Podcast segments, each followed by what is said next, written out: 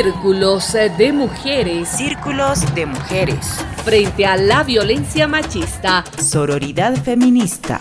El presente podcast es producido por Católicas por el Derecho a Decidir Bolivia y Católicas por el Derecho a Decidir Perú con el apoyo de ONU Mujeres y UNFA. Hola, te saludamos a ti que nos estás escuchando. Soy Silvia Tamayo y te doy la bienvenida a este nuevo episodio de Círculos de Mujeres frente a la violencia machista, sororidad feminista. Y antes de iniciar, también le damos una calurosa bienvenida a Roberto Condori. Ella es activista LGBTIQ, disidente sexual y nuestra aliada en este viaje hermoso, sonoro y feminista. Hola Silvia, también saludar a ti que nos escuchas e invitarte a que sigas los episodios de Círculos de Mujeres que están en Spotify, Evox, Apple Podcasts, Google Podcasts, Anchor y en el canal de YouTube de Católicas Bolivia y Católicas Perú. Mi nombre es Aurora Rodríguez Ramírez, soy parte del Círculo de Mujeres de Bolivia. ¿Qué consecuencias crees que trajo la cuarentena en la lucha contra la violencia machista? Pienso que la principal consecuencia ha sido el incremento de la violencia hacia las mujeres, hacia los niños, en todas sus formas, ¿no? principalmente física, psicológica y la sexual porque ha ocasionado que la mujer pues esté encerrada 24 horas con su principal verdugo, que es su pareja sin eh, tener opción a acudir a algún tipo de ayuda. No sabemos que el lugar que debería ser el lugar más seguro es considerado el lugar más inseguro para la mujer, en donde está totalmente desprotegida y al lado de su principal victimario que es su pareja. Círculos de mujeres frente a la violencia machista. Sororidad feminista.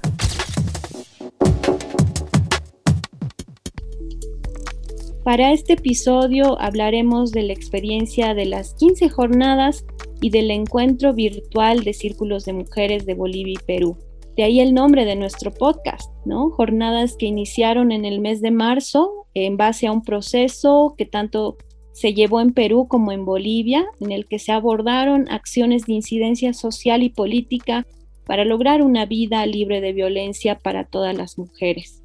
Y para que nos cuenten los detalles, los temas y las propuestas que surgieron de estas jornadas, nos acompaña Taki Robles, lideresa de las organizaciones de mujeres, en este caso de mujeres trans, que se llama Amigas por Siempre. Taki, ¿cómo estás? Hola, ¿cómo están? Eh, mucho gusto, eh, muy emocionada en realidad de poder expresarme por este medio y comentar un poco sobre las experiencias de lucha que tenemos las mujeres trans aquí en Perú, sobre todo la lucha, eh, sea paradójico que use ese término, contra la violencia hacia las mujeres trans, ¿no? porque lamentablemente vivimos en una realidad y un contexto bastante complejo, donde la violencia es la forma de expresión común hacia nuestra población. Gracias, Taki. Está con nosotras también Daniela Alberto, ella es representante de los Círculos de Mujeres de Bolivia, es una activista, una artista, que nos acompaña el día de hoy. Querida Daniela, bienvenida.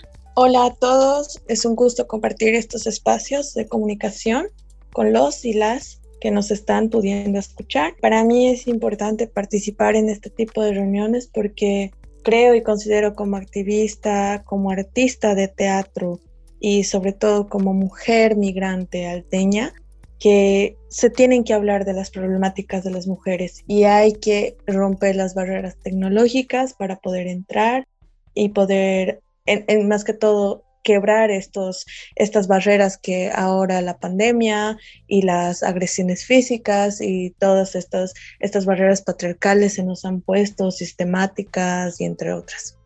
Muchas gracias Daniela. Y bueno, para completar este junte de mujeres, Está también con nosotras Violeta Tamayo. Ella justamente es consultora de Católicas por el Derecho a Decidir. Es también parte del movimiento Pan y Rosas. Querida Violeta, una activista feminista, ¿cómo estás? Bienvenida.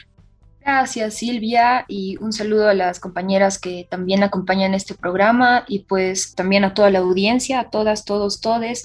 Felices de poder estar acá conversando con, con compañeras tan destacadas como son Taki, como es Daniela, ¿no? Gracias. Y bueno, compañeras, Taki, Daniela, Violeta y a ti que nos escuchas, te invitamos a escuchar el siguiente dato.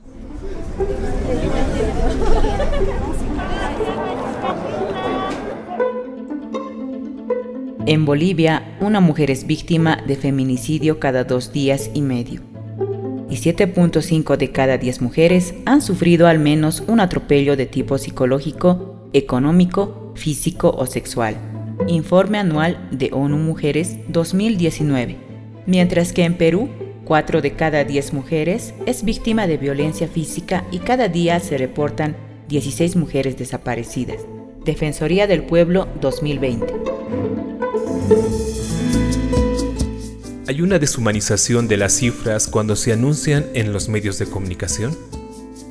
En la narrativa informativa, ¿son datos o son mujeres? ¿Cómo usamos estos datos para nuestra lucha contra el patriarcado? Yo la vi, iba cantando una canción cuando un hombre la mató porque decía que la amaba. Yo la vi, y perdón cuando su padre la mató porque esperaba ilusionada. Taki, ¿qué opinas de estos datos? Es duro decirlo así, pero al parecer cada, cada vez hay menos sensibilidad en la gente al saber de estas cifras. ¿Por qué pasa esto? Primero que nada, hay que darnos cuenta tenemos que romper con la naturalización de la violencia. Se considera que es normal, cotidiano, rutinario, parte de la cultura, parte de la historia, agredir y maltratar a la mujer. Recordemos, tenemos historia que describe claramente cómo la mujer ha sido violentada durante muchas veces, muchos años. Ha vivido siempre sometida, sujeta y sumisa a el patriarcado.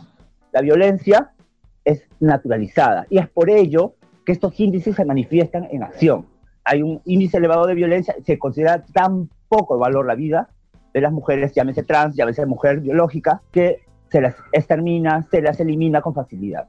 Hay un gran riesgo por ello y nuestras comunidades tienen la obligación de sacar a la luz siempre esto. Es necesario manejar estos datos para informar a la población y no puede quedar impunes. Tenemos que reclamar. Esa es una de las grandes cosas que hacemos nosotras también. Luchamos bastante contra las autoridades para que tomen en cuenta las denuncias de violencia que tenemos porque muchas veces no las asumen, no nos quieren atender o nos atienden y somos solamente un dato. Ah, ya, mujer trans golpeada este, o asesinada, ya, una más. De ahí no pasamos. No hay búsqueda de culpables, no hay sanciones y eso, eso es lo que genera que se siga dando estos casos y tenemos que luchar contra eso. Nuestras organizaciones tienen que pronunciarse constantemente para denunciar el abandono que nos tiene la policía, el Estado en el tema de la violencia. Gracias, Taki. Y voy ahora con Daniela. ¿Qué nos reflejan estos datos y por qué hay tanta indolencia frente a ellos? Querida Daniela. Según todo mi trayecto como artista, he trabajado demasiado todo el tema de la descolonización del, cuerpo gracias a mis compañeros y mis compañeras. Y creo que es precisamente eso, ¿no? Nos hemos olvidado también de la empatía hacia el cuerpo, hemos olvidado que el otro representa lo que nosotros también somos. Y creo que con respecto a los feminicidios se ha perdido la empatía hacia el propio ser humano. No nos hemos ido como al, al, sentido más carnal de nuestros cuerpos, haciendo y sexualizando a la mujer, convirtiendo todo aquello que es carne en un solo objeto. Y nos hemos perdido completamente la sensibilidad de lo que llevamos dentro de nosotras, dentro de nosotros, que es este espíritu, o como aquí en Bolivia, en el Alto, le decimos Ahayu.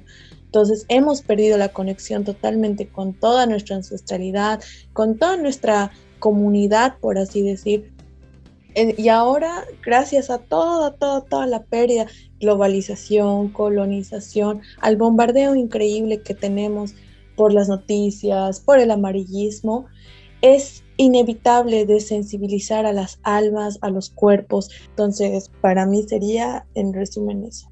Gracias, Daniela. Violeta, ¿qué piensas? Bueno, yo creo que son datos em, alarmantes, pero que ya no llegan como a ser novedosos ni, ni sorprendentes porque todo el tiempo los, los vemos, todo el tiempo palpamos los feminicidios, todo el tiempo palpamos los niveles de violencia en distintos grados, ¿no? Hasta llegar al, último eslabón de la violencia patriarcal, que es el feminicidio, pasando por hechos de violencia sexual, de violencia física, de violencia psicológica, que son el pan de cada día en las noticias, ¿no? Y que pues estos, estos datos, ¿no? Definitivamente son producto de un sistema patriarcal que lejos de verse debilitado pese a los enormes avances que ha tenido, por ejemplo, el movimiento de mujeres en Bolivia, que está pasando de ser un movimiento embrionario a ser ya un movimiento bastante vigoroso, con distintas miradas desde los distintos feminismos que existen en el país y con toda la influencia además que han tenido los, eh, la fuerza, por ejemplo, la marea verde en Argentina, las movilizaciones de una menos y demás, pese a toda esta fuerza que venimos cobrando, eh, no se detiene, ¿no? Estamos ante un sistema patriarcal voraz, un sistema patriarcal que nos muestra, ¿no? Que esta violencia, lejos de tratarse de hechos aislados, lejos de, lejos de tratarse de la patologización de un individuo, de un de un hombre en particular, son pues violencia estructural que se reproduce constantemente a través de las instituciones, empezando por el propio Estado, desde la propia familia, que también es una institución donde lejos de estar a salvo, como se nos ha dicho en plena pandemia, em, vivimos más y más violencia cada vez en los, en los denominados hogares, ¿no? Y un patriarcado que se reproduce a través de la institución de la educación, que, que tiene a su servicio también eh, a las iglesias, a la entre todos, eh, incluso los medios de comunicación y entre todas estas instituciones que pues se encargan de reproducir, de naturalizar estos datos y estas cifras, haciéndonos un número más, ¿no? Gracias, Violeta. Y bueno, retorno contigo, Daniela. ¿Cómo se hace un acuerpamiento virtual entre mujeres en pandemia? Porque lo hemos hablado, lo hemos evidenciado en los círculos de mujeres, pero cobra eh, una mayor, eh, eh, un mayor sentido cuando estamos hablando de esto que significa el hacer frente a la violencia. Entonces, querida Daniela. Bueno, creo que en estos círculos de mujeres que hemos estado trabajando con estas jornadas virtuales, lo que hemos logrado ha sido como entender, ¿no? Que más allá de la reunión física de las mujeres puede haber la reunión virtual, pero sobre todo energética. Es como reunificar a las mujeres desde otro tipo de geografías y de otro tipo de dimensiones, porque si bien existe el miedo tal vez al encuentro ahora, se ha podido romper, ¿no? Esa barrera de la virtualidad. Entonces, con respecto a esto de recuerpamiento, me parece que el fin es poder encontrarnos, sentirse parte de, un mismo camino conjunto, construir un espacio seguro en el cual establecemos proyectos de empatía, ¿no? Para las que necesitan ser escuchadas, para aquellas que necesitan también enseñar y, compartir un poco de sororidad a través de sus experiencias, porque creo que, los, que el acorpamiento es eso, ¿no? No tiene como base fundamental un adoctrinamiento de tal, sino como libera a quienes quieran, en este caso a las mujeres, a quienes quieran ser partes de ellos, de este tipo de encuentros, a poder promover, a poder fortalecer, a poder eh, colaborar y sobre todo a poder empatizar las relaciones y las historias conjuntas unas con otras. Me voy muy a lo personal y creo que para mí haber sido y haber pertenecido en este tipo de acuerpamientos virtuales me ha sacado de una realidad en la que se ha visto soledad en pandemia, se ha visto violencia en pandemia, se ha visto sobre todo mucho sobrecargo en el contexto de familia, hogar, porque que yo en especial vengo de un contexto de familia demasiado patriarcal, entonces creo que muchas de mis compañeras se han visto envueltas en estas relaciones patriarcales, sobre todo familias patriarcales, que sustentar, ¿no? Recordemos que se ve todavía dentro de nuestros círculos a las mujeres como el núcleo de, de todo, de fortaleza, de alimentación, de trabajo, de esfuerzo, de todo, pero entonces estos vínculos virtuales ingresan a tu hogar, cortan los espacios y nutren desde lo más secreto o más escondido, ¿no? Desde, desde un mensaje texto, desde una reunión. En algún momento parecían incluso reuniones un poco secretas de las chicas que participaban, de las mujeres que participaban, pero luego se ha visto integración de incluso hijas, incluso amigas, Y ahí es donde creo que se ha demostrado sororidad a través de la pandemia, ingresando a lo más profundo que ha sido, creo, los hogares o las propias convivencias y vivencias de las mujeres. Y creo que es fundamental lo que planteas, querida Daniela, porque justamente a Taki le quisiera preguntar esto que hemos mencionado al inicio, la violencia machista se ha recrudecido en pandemia, querida Taki. Eh, sí, en la pandemia sí aumentó la, la, violencia, ya que en un contexto de pandemia como el que hemos vivido, el, el, Estado ha tenido que suprimir muchas cosas, tuvo que tomar decisiones bastante fuertes y una de ellas fue fácilmente excluir a las poblaciones más vulnerables y con menos capacidad de defender sus derechos. Las mujeres trans, lamentablemente, estuvimos en la lista de las más excluidas. No hemos llevado ayuda. En la pandemia la violencia se ha hecho mucho más marcada, más consistente, más fuerte, ya que al no ser reconocidas, aquí en Perú sobre todo, no tenemos una ley de identidad que garantice nuestra existencia, que denoten nuestra existencia como población, entonces nuestra exclusión ha sido mayor, considerándose, llámese mujeres trans en este contexto, ¿no? Ya que siendo las que se dedican a trabajar en las calles y avenidas, han sido las más afectadas porque no pueden volver a, a laborar tranquilamente, no pueden desempeñarse y ejercer su trabajo como, como si nada, porque están en riesgo constante de infectarse y de adquirir un virus con el cual lamentablemente muchas no sobreviven y muchas solamente quedan en el camino.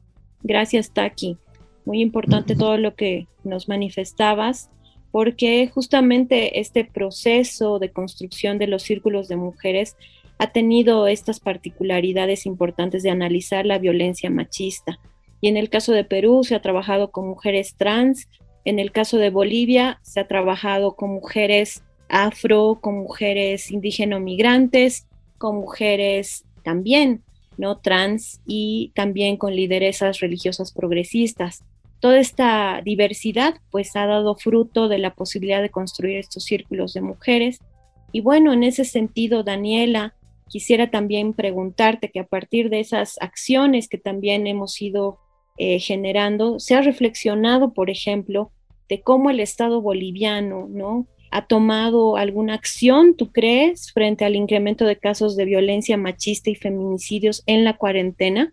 Considero que no. Hemos atravesado, especialmente en Bolivia, dos facetas eh, muy fuertes económicamente que inherentemente afectan, como dice Taki, a, los, a las situaciones más vulnerables.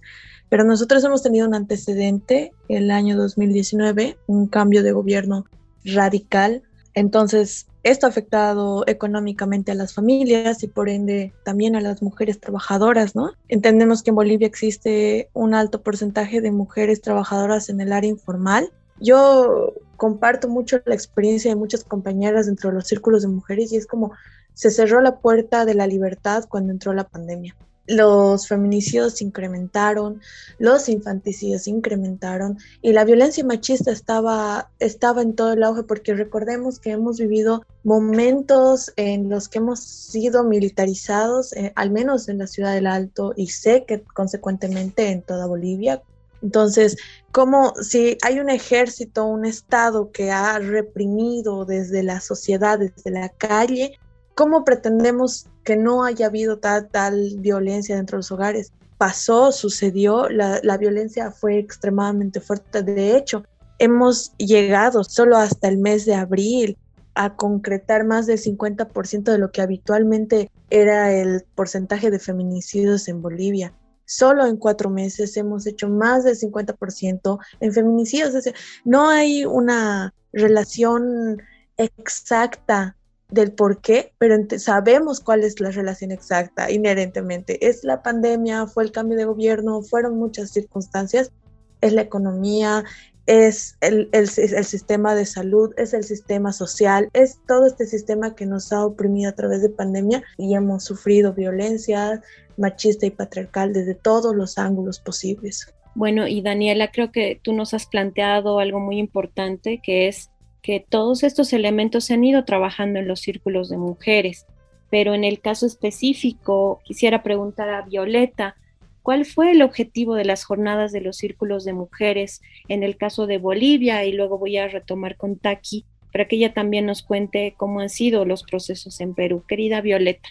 Bueno, han sido 15 jornadas que hemos tenido con las compañeras, además de una serie de actividades que se han sostenido con distintos grupos de las mismas compañeras que integran los, los círculos y que van a continuar sosteniendo actividades comunes, han tenido como objetivo compartir, dialogar, discutir, intercambiar perspectivas desde eh, los distintos feminismos que han compuesto este espacio, ¿no?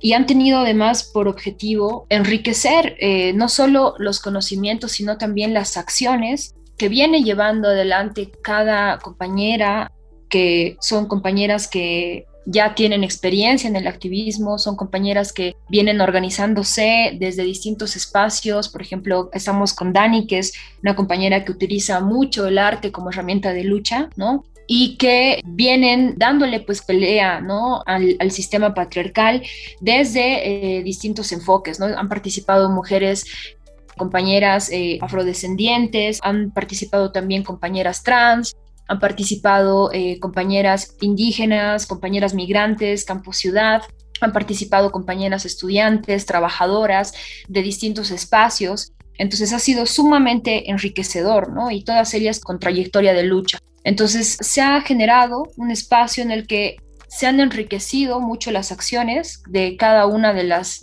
compañeras que hemos participado, intercambiando experiencias, conociendo las experiencias de las otras para poder también hacer y tomar acciones coordinadas, ¿no? De, forma común. Creemos que es muy importante haber abierto este espacio, como lo decía Dani, ha sido, ha sido muy grato conocer a, otras compañeras que quizá conocíamos en alguna marcha, nos habíamos visto en un espacio de activismo, ¿no? Pero que eh, realmente escuchar en 15, en 15 jornadas todo lo que conocen, pero además toda la trayectoria que tienen, pues ha servido muchísimo para darnos pautas y para también empezar a tejer acciones comunes, ¿no? Gracias Violeta y paso con Taki para que ella también nos cuente un poco cómo ha sido la experiencia en el Perú estas jornadas que se han ido generando con Católicas por el Derecho a Decidir Perú.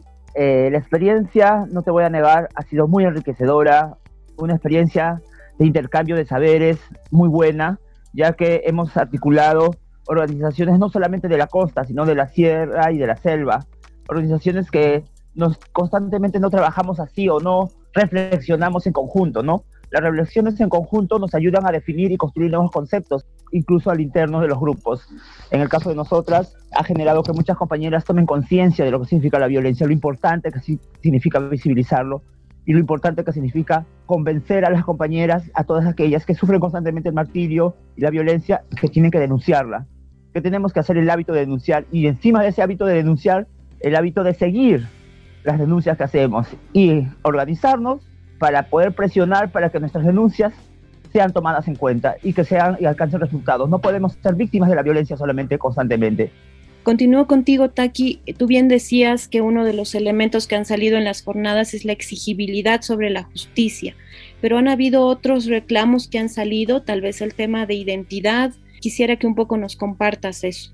El tema de la ley de identidad es una de las demandas que tenemos ya luchando creo, un par de décadas, las comunidades organizadas de mujeres trans y LGTB tenemos como meta alcanzar esa ley, porque es necesario que el Estado nos reconozca, nos identifique, sepa que no somos cualquier cosa, también somos ciudadanas y también tenemos los mismos derechos, tenemos derecho a la identidad, un derecho que no podemos estar siendo obviadas, es necesario, lamentablemente sí es verdad en ese trabajo realizado a nivel grupal, se identificaron cuáles son las demandas más visibles de nuestra comunidad. Y la demanda más importante, obviamente, es la ley de identidad aquí en el Perú, porque todas queremos ser respetadas por lo que somos. Todas buscamos alcanzar identidad y no seguir llevando un nombre del cual no nos representa. Creo que eso es lo que más lógico que debe entender la sociedad y el Estado. Necesitamos una ley que nos permita tomar un nombre que represente lo que somos. No podemos llevar nombres que no nos representan, porque tenemos derecho a la identidad como todo ciudadano. Y sí, definitivamente, este, este trabajo que hemos realizado en conjunto, organizaciones con católicas aquí en Perú, nos ha servido también para tomar conciencia de la importancia de la ley de identidad. Muchas gracias, Taki. Justamente estos son los elementos fundamentales que queremos comunicar a través de este podcast. Queremos también pedirle a Daniela que ella nos pueda comentar ¿Cuáles han sido otras de las exigencias que han salido en este proceso de generación de las jornadas, no? hemos tenido una revisión a la ley 348, la necesidad de su modificación. Te pido que también compartas con nosotras ese proceso. En especial hemos entendido, creo, dentro del Círculo de Mujeres, que la ley 348 no tenía bajo el paraguas todas, exactamente a todas las especificaciones que cada una de nosotras necesitábamos, ¿no? Hemos hablado acerca de este tipo de consenso con nuestro agresor, porque se propone dentro de la ley este tipo de consensos y para nosotros es algo que no que, ha sido debatido de, acuerdo a todos los matices que ha tenido cada una y con cada relación con la violencia que ha tenido cada una porque lo más duro es saber que cada mujer que ha sido parte de este proceso se ha chocado con la cruda realidad de la violencia de alguna forma. Por otra parte, gracias a este círculo de mujeres hemos entendido que podríamos generar alternativas virtuales, plataformas virtuales en las que podamos apoyarnos y también comunicarnos e interrelacionarnos para poder también salvaguardar nuestras vidas. Creo que ahí es donde, donde, donde ninguna ley en realidad va a poder impactar sobre nosotras porque hemos entendido que no hay quien cuide mejor a una mujer que otra mujer. Muchas gracias, Dani. Creo que es fundamental, ¿no? Decir este, este, esta particular alianza que se arma entre las mujeres a partir de los círculos de mujeres, tanto de Bolivia como Perú. Y bueno, eh, para finalizar, creo que es importante eh, hablar sobre las acciones que se están implementando en el marco de la iniciativa Spotlight y las jornadas de los círculos de mujeres, esta consulta Telago Violeta. Bueno, además de las 15 jornadas enriquecedoras, se han tenido otras acciones, por ejemplo, las acciones de exigibilidad, por ejemplo, la realización de un pronunciamiento de una declaración común con las compañeras de Perú, en la que se visibilizan gran parte de lo que se ha discutido. Digo gran parte porque se han discutido tantas cosas que no se han podido plasmar todas en un documento, ¿no? Pero sí, por ejemplo, las exigencias de las compañeras respecto a la ley 348, respecto a la, a la insuficiencia del presupuesto que se le asigna de parte del Estado y los gobiernos, a eh, la aplicación de políticas reales para combatir la violencia contra las mujeres. También se han, se han plasmado otras exigencias elementales como ser el transfeminicidio, ¿no? Por otro lado, se ha tenido también participación en algunas movilizaciones, como es el caso eh, tan duro que hemos visto, eh, que ha tomado también bastante espacio mediático, que es el caso de las hermanas Aguirre, ¿no? Se ha participado de la movilización apoyando la exigencia de justicia para estas dos hermanas víctimas de violencia patriarcal. Además de esto, se ha tenido también otro tipo de acciones como por ejemplo la participación y el conocimiento de que se está llevando adelante una aplicación muy útil que eh, esperamos que se, se, pueda desarrollar hasta el final, que está en una etapa de prueba, que es una aplicación para poder coadyuvar a cuidar el bienestar de las mujeres que sufren violencia por medio de un botón de pánico, ¿no? Y también, además, como parte de las, de las actividades que han tenido las distintas compañeras que componen los círculos de mujeres, se han armado como respuesta inmediata y respuesta de emergencia frente a la pandemia canastas alimentarias con las compañeras para poder coadyuvar a que las mujeres que están saliendo de estos ciclos de violencia y que se ven en necesidad y que enfrentan situaciones de precariedad puedan tener un apoyo, eh, este apoyo elemental que constituye una canasta de emergencia. Entonces, esto ha sido parte también de lo que se ha desarrollado con las compañeras que ha sido una respuesta de emergencia, ¿no? Con las propias compañeras que estaban siendo acompañadas en hechos de violencia por las distintas activistas de los círculos de mujeres, ¿no? Creo que esas han sido las principales acciones que se han tenido, además de eh, lo que ya hemos charlado también en uno de los episodios, que es el armado de esta ruta crítica para enfrentar la violencia patriarcal, que en base a todos los aportes valiosos de las compañeras, ¿no? En, base a toda la experiencia que ellas han brindado, lo que han considerado más jerárquico de todo este proceso, eh, en base a cómo ellas vienen atendiendo y acompañando casos de violencia patriarcal se ha sistematizado toda esta experiencia, entonces eh, se ha armado en base a esto una, ruta crítica que es muy importante, ¿no? Y que es un aporte que colectivo, de construcción colectiva y producto colectivo de eh, las jornadas y de los círculos de mujeres de Bolivia, ¿no? Muchas gracias, Violeta, y bueno, agradecer a todas, ¿no? Compañeras, hermanas, fue hermoso tenerlas aquí en estos círculos de mujeres, en este podcast en particular. Y bueno, voy a iniciar eh, agradeciendo a Taki Robles, ella es lideresa de la Organización de Mujeres Trans Amigas por Siempre Perú. Querida Taki, tus palabras finales. Ha sido un gusto participar el día de hoy. Hay que motivar a la población, hay que incentivarla, articular, hay que incentivarla a luchar por sus derechos, a defender los avances que tenemos frente al Estado patriarcal. Un gusto haber participado, definitivamente. Es muy dignificante estar acá. Gracias. Gracias, querida Taki. Y bueno, lo mismo, querida Daniela, ¿no? También despedimos a Daniela Alberto, ella es representante de los Círculos de Mujeres de Bolivia, una mujer activista, artista de la ciudad del Alto. Gracias por estar en este encuentro. Gracias a ustedes por invitarme y creo que lo único que puedo decir y desear es que a todas aquellas o a todas aquellas personas, mujeres en este caso, que estén viviendo algún tipo de violencia, no duden en apoyarse en el hombro de otra compañera. Habemos muchas, habemos muchas por ahí que estamos intentando romper con nuestros propios lazos de violencia y creemos que se puede salir. Entonces, muy agradecida por compartir todas estas experiencias con todos, todas y todos los que nos están escuchando y gracias por la invitación. Un abrazo.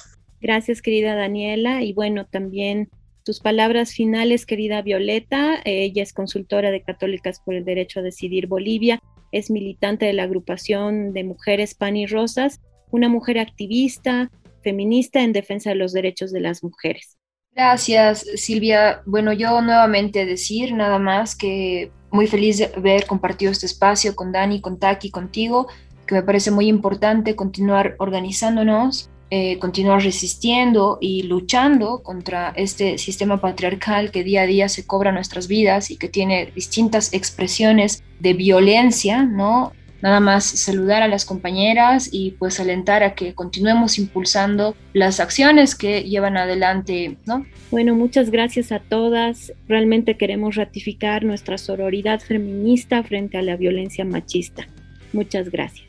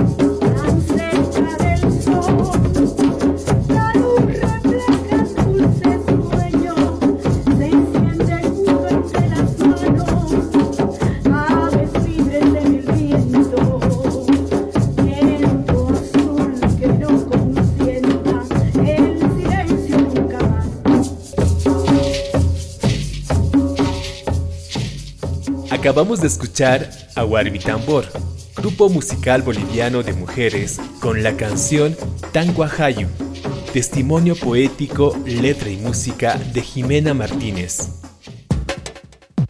Mi nombre es Aurora Rodríguez Ramírez, soy parte del Círculo de Mujeres de Bolivia. ¿Qué obstáculos creó la cuarentena al momento de realizar una denuncia por violencia machista?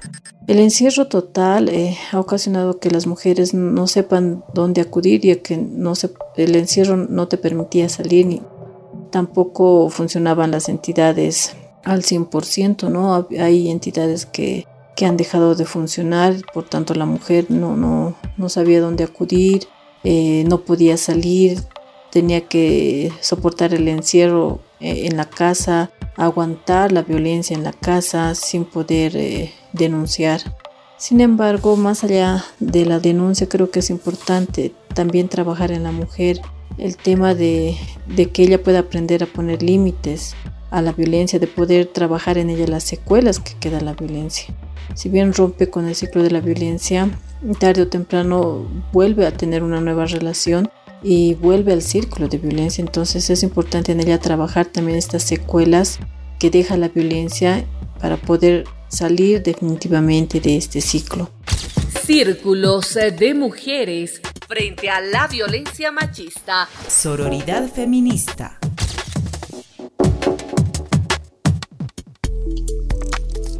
En este episodio de Círculos de Mujeres, hablamos de la experiencia de las 15 jornadas del encuentro virtual, Círculos de Mujeres de Bolivia y Perú, donde, entre muchos otros temas importantes, también se denunció que la violencia contra las mujeres se agudizó en el confinamiento porque ellas estuvieron encerradas con sus agresores.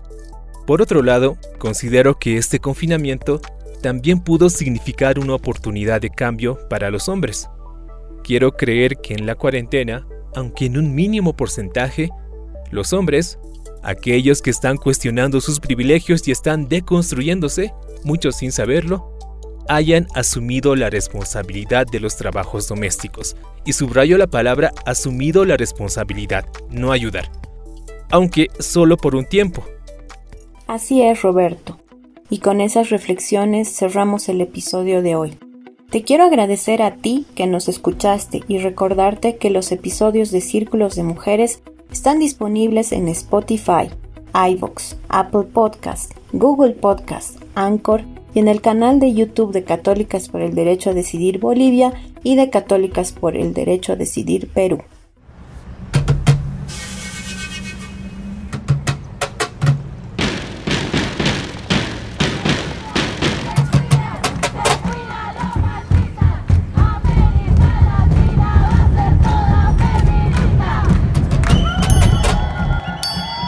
Círculos de mujeres. Círculos de mujeres. Frente a la violencia machista. Sororidad feminista.